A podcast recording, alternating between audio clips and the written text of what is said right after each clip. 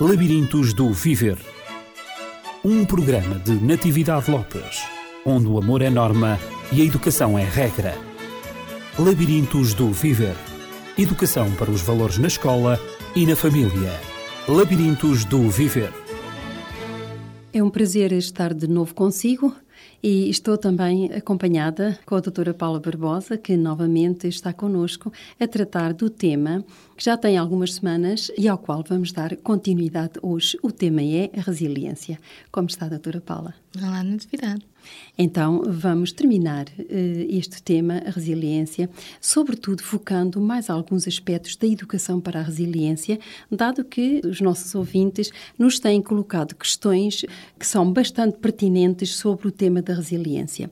Porque uma criança, um jovem, um adulto resiliente, de facto vê a vida por um outro prisma, muito mais positivamente e tem uma força psíquica e anímica, é muito mais lutador e enfrenta a vida com alegria e encontra realmente aquilo que todos nós desejamos, que é a felicidade, o bem-estar em viver.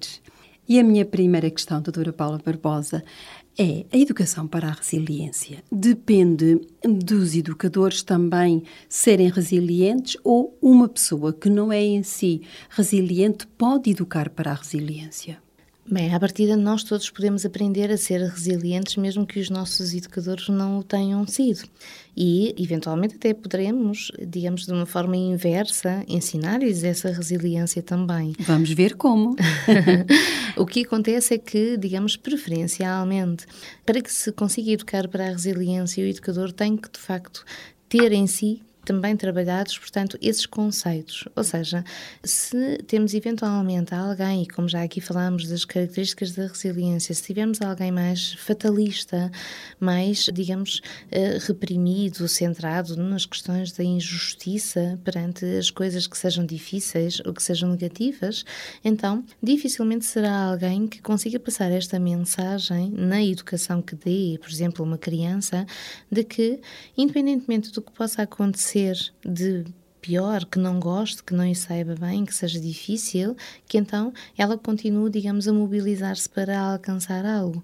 Se essa posição for de facto fatalista, irá a partir de desmotivar a criança, irá fazê-la sentir, e quantas vezes ouvimos este discurso, não vale a pena lutarmos, o mundo é mesmo assim, uh, os outros é que sabem tudo, os é outros é que conseguem, a culpa é do sistema, o sistema, portanto, está montado assim, portanto, não vale a pena nós estarmos a lutar, ou são os políticos que eventualmente gerem tudo e, portanto, não há nada que nós possamos fazer. E, na verdade, todos nós nascemos com uma capacidade de nos distinguirmos na vida. Aquilo que nós temos que fazer é apropriarmos-nos da responsabilidade de nos distinguirmos de uhum. facto. Porque, digamos, se pensarmos sempre que o sucesso e a capacidade de seguir em frente pertence aos outros, naturalmente nunca sequer iremos colocar em nós as possibilidades de o tentarmos fazer também e talvez não iremos descobrir que somos capazes. Também podemos atribuir esse conceito a frase todos iguais, mas todos diferentes, não é? Sem dúvida. Cada um de nós pode efetivamente marcar a diferença. Agora, por falar em diferenças, como é que nós poderemos identificar ou considerar um educador como sendo alguém resiliente? Eh, por exemplo, eh, em primeiro lugar, em casa como é que um pai e uma mãe podemos classificá-lo como resiliente. E depois passarei para o meu campo, não é? Que é o campo da escola. Como é que um professor pode ser considerado como um professor resiliente. Mas vamos primeiramente ao que se passa em casa, porque eu tenho sempre aquela frase que não é minha, mas é de Pedro Stretch, onde ele diz que tudo começa em casa. E eu abracei realmente esta noção muito, mas mesmo muito a fundo. Cada vez que eu falo em educação, eu penso sempre que tudo efetivamente começa em casa. Então eu retomo a minha questão: como é que eu posso classificar uma mãe, um pai resiliente? Uma mãe ou um pai resilientes têm que, de facto, digamos, educar para a resiliência e, preferencialmente, como estávamos a falar, ser eles um modelo de resiliência também. Uhum. Portanto, têm que fomentar que a criança seja autónoma, seja independente, que ela consiga, portanto, explorar as coisas por si própria. Não fazer as coisas por ela, mas permitir que ela faça, que Sem ela dúvida. Eh, uma criança que, digamos, não tem a liberdade ou até a coragem, portanto, de gerir situações novas, de as experimentar, também não as poderá, digamos, treinar. Portanto, se esta sensação de inferioridade ou de incapacidade não deriva de a pessoa nascer sem recursos, porque todas as pessoas conseguirão eventualmente distinguir-se numas áreas ou noutras, numas capacidades ou noutras. Aquilo que faz com que esses sentimentos se cristalizem nas pessoas é, digamos, a falta de treino, a falta uhum. de experiência para se aperceberem do que fariam ou até porque não aprenderam em relação àquilo que teriam que fazer em determinadas situações. E, portanto, a criança poder, ela também, fazer uso das suas capacidades e experimentar essa adaptação desde pequena é fundamental. E não estamos a falar só do pano prático, porque enquanto ela experimenta várias coisas, ela também estará a experimentar vários sentimentos diferentes. E isto uhum. também é uma das referências para uhum. a resiliência. Salvaguardando, como é evidente, as situações de grave risco não é verdade? As situações, ou seja, os pais têm que gerir os tais chamados limites pela forma como tenham que cuidar, portanto, da segurança uhum. e da uhum. saúde, uhum. da proteção em geral, digamos, da criança. E esses limites não poderão, digamos, ser os mesmos para sempre, para que depois se estejam a tratar jovens como se fossem crianças pequenas. Uh, terão que ir sendo reajustados ao longo do desenvolvimento e do crescimento da criança, para que ela, cada vez mais, se aproprie da responsabilidade de tomar conta de si própria e, ao mesmo tempo, de saber gerir sentimentos diferentes consoante as situações.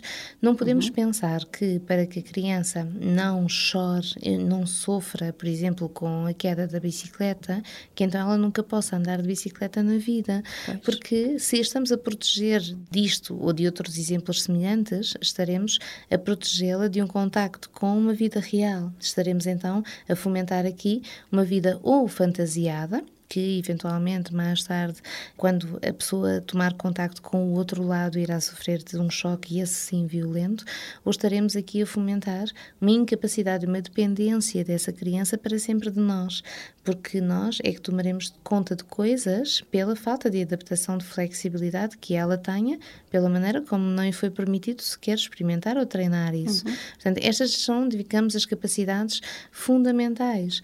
E fazendo isto, não é? aliando isto também, digamos, à coesão familiar, claro, à tranquilidade familiar e à forma como também funcionem, digamos, como um sistema, aquilo que acontece com as dificuldades que acontecem com a família em geral, integrem todas as pessoas, uhum, naturalmente, ao nível, digamos, da fase do desenvolvimento que cada uma delas esteja. Uhum. Não queremos estar aqui, digamos, a confrontar as crianças muito pequeninas com a realidade de um mundo para o qual elas não estão preparadas.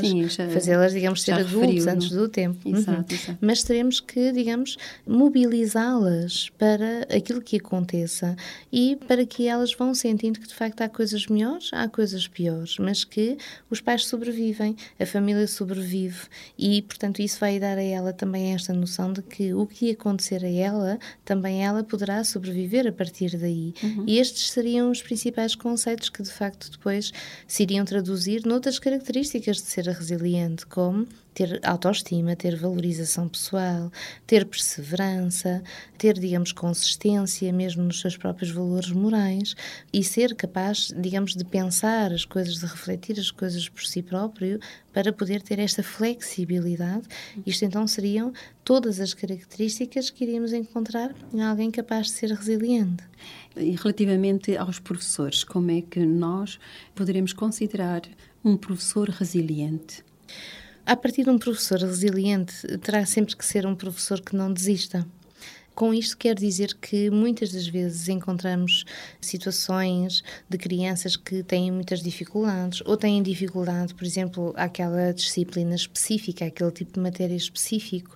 E quantas vezes ouvimos pensar, e isto não são só, portanto, os pais ou as pessoas uh, fora da escola, mas por vezes o próprio professor com estas referências dificilmente poderemos esperar muito esta criança, portanto, esta criança é a criança, digamos, que tem estas lacunas um, e uh, em termos, digamos, pessoais eu discordo absolutamente disto. Uhum. Há, há, um rótulo que é colocado à criança. É um rótulo, é uma quase pré-determinação uhum. daquilo que a criança é capaz ou não de fazer, sem termos em conta se de facto esta criança tem ali um problema definitivo, como uma lesão cerebral, por exemplo, é? o que de facto é muito raro, ou se esta criança apenas nos apresenta, digamos, aquela deficiência ou aquela incapacidade, porque, como estava há pouco a explicar, não lhe foi permitido a ela passar pela experiência para poder treinar aquelas aptidões. Não lhe foi permitido em casa sim, à partida, uhum. no seu desenvolvimento até então. Uhum. E a escola, digamos, continuará à partida também,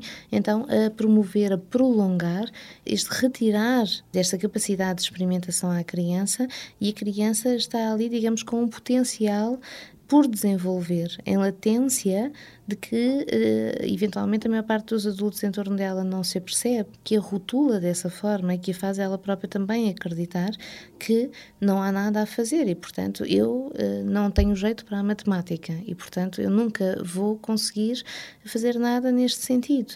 Ou uh, eu não gosto da matemática, portanto, é impossível que eu venha eventualmente a tirar um curso em que tenha matemática.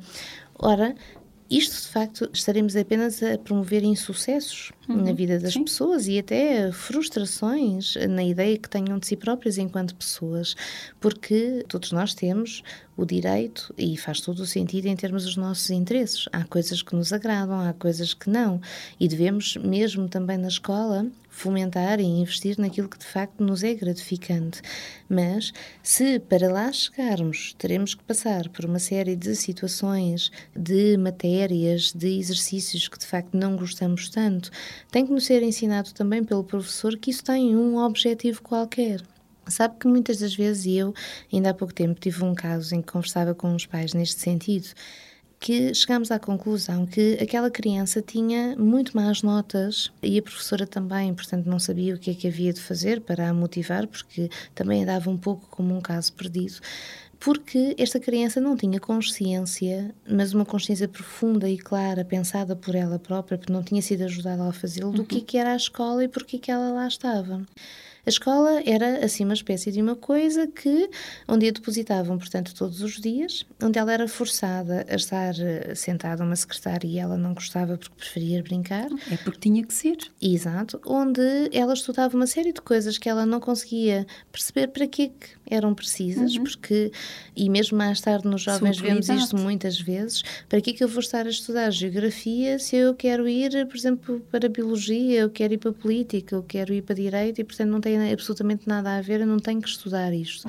E então aqui vemos a falta, de facto, do conceito de resiliência, porque a pessoa resiliente foi educada a adaptar-se àquilo que tiver que ser e, portanto, ou seja, eventualmente a todas estas circunstâncias, mas ao mesmo tempo sempre encarar que tudo isto são experiências de percurso para nos levar a qualquer lado.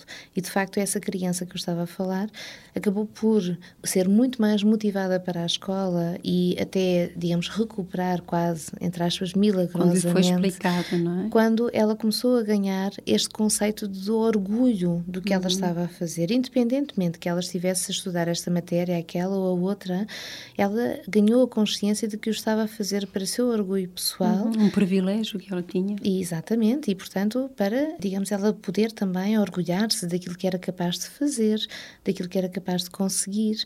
Aquilo era uma atividade como outra qualquer, na qual ela poderia potencializar a sua autoestima e, ao mesmo tempo, foi dada a consciência de que aquilo era um meio para um fim e para um fim que era muito importante para ela.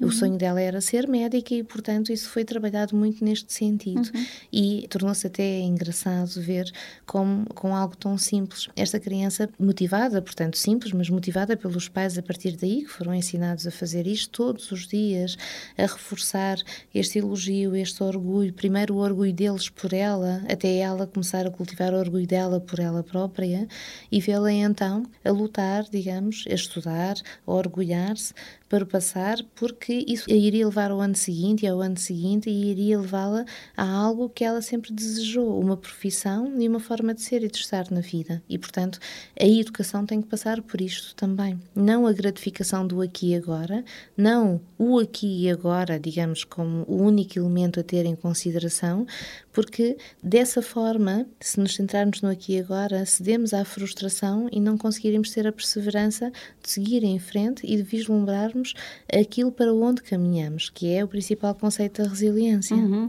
Quando efetivamente os professores não têm essa capacidade, pelo menos devidamente apurada, mas sobretudo no contexto escolar, um contexto em que hum, o professor se depara com situações imprevisíveis e, portanto, é pedida ao professor realmente uma grande capacidade de resiliência para saber gerir essas situações que ele não prevê, mas que, no entanto, são reais e elas acontecem. Como é que o professor pode desenvolver em si, digamos, intrinsecamente, essas capacidades? O professor tem que pensar que é sempre capaz, é sempre possível uh, fazer alguma coisa. Ou seja, nós sempre que temos uma circunstância qualquer, por muito que naquele choque inicial uhum. essa circunstância nos pareça grave, insolúvel, há sempre qualquer coisa a fazer. E tem que contar também com a capacidade resiliente das crianças, porque muito aquilo bem. que muitas das uhum. vezes assusta o professor é considerar que está perante crianças, que as crianças não têm capacidade de adaptação e que alguma mudança, alguma estratégia que ele tenha que fazer ou que impor às crianças crianças vai fazer sofrer as crianças, vai agredir as crianças, vai perturbar as crianças. Elas vão queixar-se. Exatamente. E então estamos aqui novamente a inferir de que estas crianças não tenham capacidade nem tenham que ser sujeitas a condições de adaptação, o que é terrivelmente falso, uhum. porque as crianças não só têm essa capacidade, como elas podem ser treinadas neste sentido. E a felicidade que é para estas crianças quando depois de uma situação situação difícil, conseguiram, digamos, com a ajuda, por exemplo, do professor, uhum. ultrapassar e encontraram ali um plano qualquer, uma solução qualquer e a situação salvou-se. Estavam, por exemplo, a organizar lá a festinha uhum. o projeto e aquilo tudo estragou-se ou aconteceu qualquer coisa que à partida, portanto, uhum. não deixaria que os planos acontecessem como estavam e, né, então ajudar a criança ou todas elas a pensar o que é que nós podemos fazer aqui. De né? diferente, não é? Sentar mudar a situação. Sentar as crianças e conversar com elas. Ok, nós temos esta situação, então o que é que nós podemos fazer daqui? E o que é, que podemos fazer ideias com mirabolantes. Isto? Exatamente. e com isto? E como é que nós podemos resolver esta situação? E agora uhum. temos este problema. E então, com isto, o que é que estamos a fazer? Estamos a estimular a criança a pensar. Exato e ao mesmo tempo estamos a dar a possibilidade de ela encontrar em si própria a capacidade de facto que tem para gerir estas situações e no fim só poderemos ter de facto esta sensação vitoriosa de que conseguiram ultrapassar e conseguiram resolver e isto ou momentos como estes são exemplos muito importantes para o uhum. desenvolvimento da criança porque são neles que elas se vão centrar quando eventualmente estiverem em dificuldades mais tarde. Uhum. Aqui é quando o ato de ensinar se transforma no ato de aprender no ato de aprendizagem. Aprendemos todos, professores e alunos. Doutora Paula Barbosa, agora vou voltar-me novamente, mas neste caso para os alunos. Já falámos dos pais, já falámos dos professores, sempre no contexto ou familiar ou no contexto escolar. Falámos também da criança, mas gostaria também que referisse um aspecto que hoje em dia assiste-se a um classificar mais definidas diversas perturbações que influenciam a aprendizagem. Quais são as classificações mais comuns nas dificuldades de aprendizagem? Os quadros que mais surgem hoje em dia, eh, que são dados mais reais, são de facto a dislexia, uhum. a hiperatividade, os comportamentos desafiante-opositores, os estados, portanto, de depressão, as inibições intelectuais, por exemplo, ou uh, mesmo atrasos globais do desenvolvimento, uhum, que uhum. podem ser considerados muitas das vezes eh, até confundidos com, por exemplo, uma debilidade mental, mas que, digamos, sejam apenas, num caso mais grave destes todos que estivemos a referenciar, a incapacidade da criança de facto ter experimentado uma série de situações que desenvolvam as suas aptidões. É como se estivéssemos, digamos, perante uma situação em que as aptidões estão todas em latência, mas todas ainda em bruto, à espera de serem uhum. exploradas. Nestas situações, em qualquer uma delas, seja na dislexia, na hiperatividade, nos comportamentos desafiantes ou opositores, como referiu, a própria depressão, a inibição intelectual e o atraso global do desenvolvimento, são autênticos desafios para os educadores, quer como pais, quer como professores. Como é que, efetivamente, eh, os educadores podem lidar com crianças que tenham, de facto, estes sintomas que se apresentem ou numa sala de aula ou mesmo em casa? Onde é que se pode encontrar tamanha resiliência necessária para apoiar e para seguir estes casos, que são casos extremos? Sim, são casos extremos, mas todos eles são casos tratáveis. São reais, existem. Inclusivamente, digamos, hoje em dia assiste-se a uma proliferação, portanto, de designações como estas que acabei de referir, uhum. quando muitas das vezes, digamos, esse diagnóstico até chega a ser exagerado pela maneira como poderemos ter sintomas destas perturbações, mas não termos a perturbação de facto Exato. presente. Uhum. Uma das coisas que talvez me parece mais importante focalizar aqui é que, independentemente da forma que estas crianças se apresentem e independentemente destas perturbações, portanto, que as acompanhem, elas terão sempre capacidade de serem tratadas e de as ultrapassarem. Portanto, também aqui esta questão da cronicidade de uma doença destas tem que ser posta de parte. Uhum. Estas crianças estão a passar por uma fase onde estes sintomas se elevaram, mas elas poderão ser tratadas nesse sentido. E é aqui que muitas das vezes, ao sabermos, e os professores muitas das vezes nos colocam estas questões, a nós, terapeutas, se estamos perante uma criança com estas dificuldades, então estamos a falar, portanto, alguma coisa aqui do foro psicológico, não poderemos então impor-nos perante elas ou uhum. trabalharmos com elas a noção de frustração que se calhar se trabalhamos com outra criança qualquer. E como estes quadros são muito generalizados e, portanto, há muitos diagnósticos, por vezes confronto-me com professores que têm vários casos destes, portanto, dentro desta, destas classificações todas, dentro da sala de aula. Uhum. E às tantas ficam sem saber o que fazer, como se impor às crianças, com medo de facto que essas crianças não consigam aguentar, entre aspas, aquilo que tenha que ser. Antes, pelo contrário, a maior parte destes quadros, apesar de terem sintomatologias diferentes, deriva de uma permissividade e de uma passividade tremenda perante estas crianças. E é precisamente o educar a criança para gerir a frustração, para manter a perseverança, para, de facto, manter o plano do que deseja, do que tem vontade, do que lhe apetece, portanto, não perder essa referência de prazer, de satisfação, mas equilibrá-la com o que tem que ser, e nisto os professores poderão ter, de facto, um papel fundamental na medida de fazerem a criança, portanto, ter que ir buscar este ajustamento. Se eventualmente nós não exercermos alguma pressão sobre uma coisa, essa coisa é como, digamos, se deixasse de ter vida. Uhum. É um dos princípios até da depressão, é esse. Se eventualmente nós não exercermos stress sobre uma pessoa, teoricamente, essa pessoa, portanto, não poderá viver. Sim. Aqui a questão são os níveis de pressão, de stress, de frustração que iremos exercer perante a criança, mas desde que tudo isto seja feito de uma forma ajustada, apenas a poderá fazer reagir e até ultrapassar aquilo que sejam certas problemáticas. Claro que não será uma resolução por si em todas elas, em algumas poderá mas será uma grande resolver, ajuda, não é? Mas será uma grande ajuda uhum. e um grande contributo para uhum. a que a criança, digamos, se mobilize, tenha que reagir perante aquilo que esteja a acontecer e tenha que, se calhar, até identificar melhor os seus sentimentos, de onde eles venham, o que em si é um grande passo. Mesmo que tivesse que ter ajuda terapêutica, seria um grande passo nesse processo terapêutico. É evidente que quando estas dificuldades são identificadas, estas dificuldades de aprendizagem, convém realmente ter uh, apoio técnico, quer para os pais, para saberem lidar com a criança, quer também para os professores professores. Sim, o apoio técnico é fundamental e até porque o técnico poderá ajudar também o professor a definir melhor uhum. que conduta tenha. O que acontece é que a maior parte das vezes o que o técnico faz é fortalecer o professor perante a criança para que não tenha medo de se impor e de se fazer sentir perante ela, porque a maior parte das vezes existe de facto este medo de que se a criança não está bem, se a criança está doente, então iremos destruir a criança se formos, digamos, educadores para a resiliência, uhum. o que não será de todo verdade. Exato.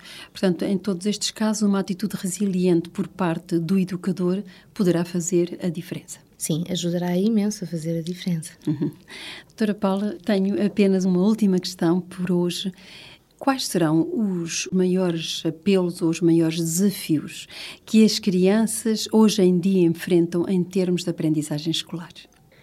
Parece-me que a forma como, digamos, as turmas estão estruturadas, assistimos a situações onde as crianças estão numa turma com pessoas da primeira classe, da segunda classe, da terceira classe, às vezes até mesmo da quarta, portanto... Uhum, isto é o uh, primeiro ciclo. Exatamente. As crianças acabam por ficar, digamos, muito divididas e quase isoladas em ilhas no seu trabalho diário. E se nós pensarmos Vamos imaginar enquanto adultos chegávamos ao nosso trabalho, sentávamos numa mesa e durante todas aquelas horas nós estaríamos sozinhos a desenvolver ali um trabalho qualquer.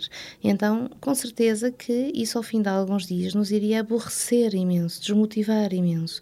E é difícil também, neste caso, para um professor conseguir gerir uma turma que não está a funcionar toda digamos, em uníssono. Uhum. Isso daria, digamos, ali outra estimulação emocional e afetiva ao trabalho se todos em conjunto pensassem em conjunto, trabalhassem em conjunto.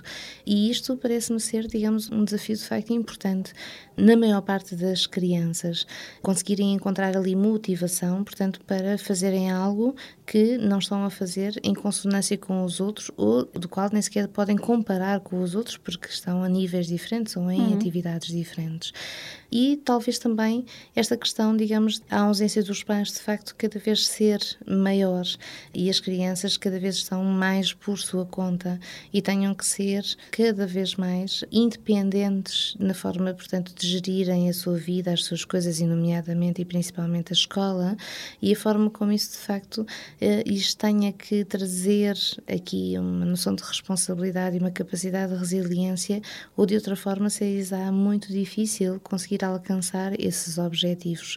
Como eu expliquei há pouco, as crianças, principalmente enquanto mais pequenas, elas esforçam-se muito por objetivos que orgulham ou que agradam aos outros e principalmente às figuras de referência como são os pais. Uhum. Serem obrigados a fazê-los exclusivamente por elas próprias é de facto um tremendo desafio e que a maior parte delas não consegue sequer encontrar.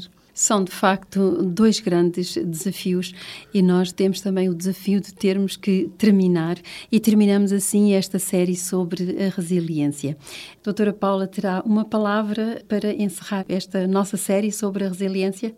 Sim, queria, portanto, agradecer eh, à Rádio Clube de Sintra esta oportunidade de me ter dado para falar de temas que considero de facto tão importantes para todos nós e, ao mesmo tempo, também agradecer a todos aqueles que tiveram essa disponibilidade de nos irem ouvindo durante esta série e de irem contactando connosco, colocando questões pertinentes às quais me deu de facto muito prazer responder. E também para cultivarmos a resiliência em cada um de nós.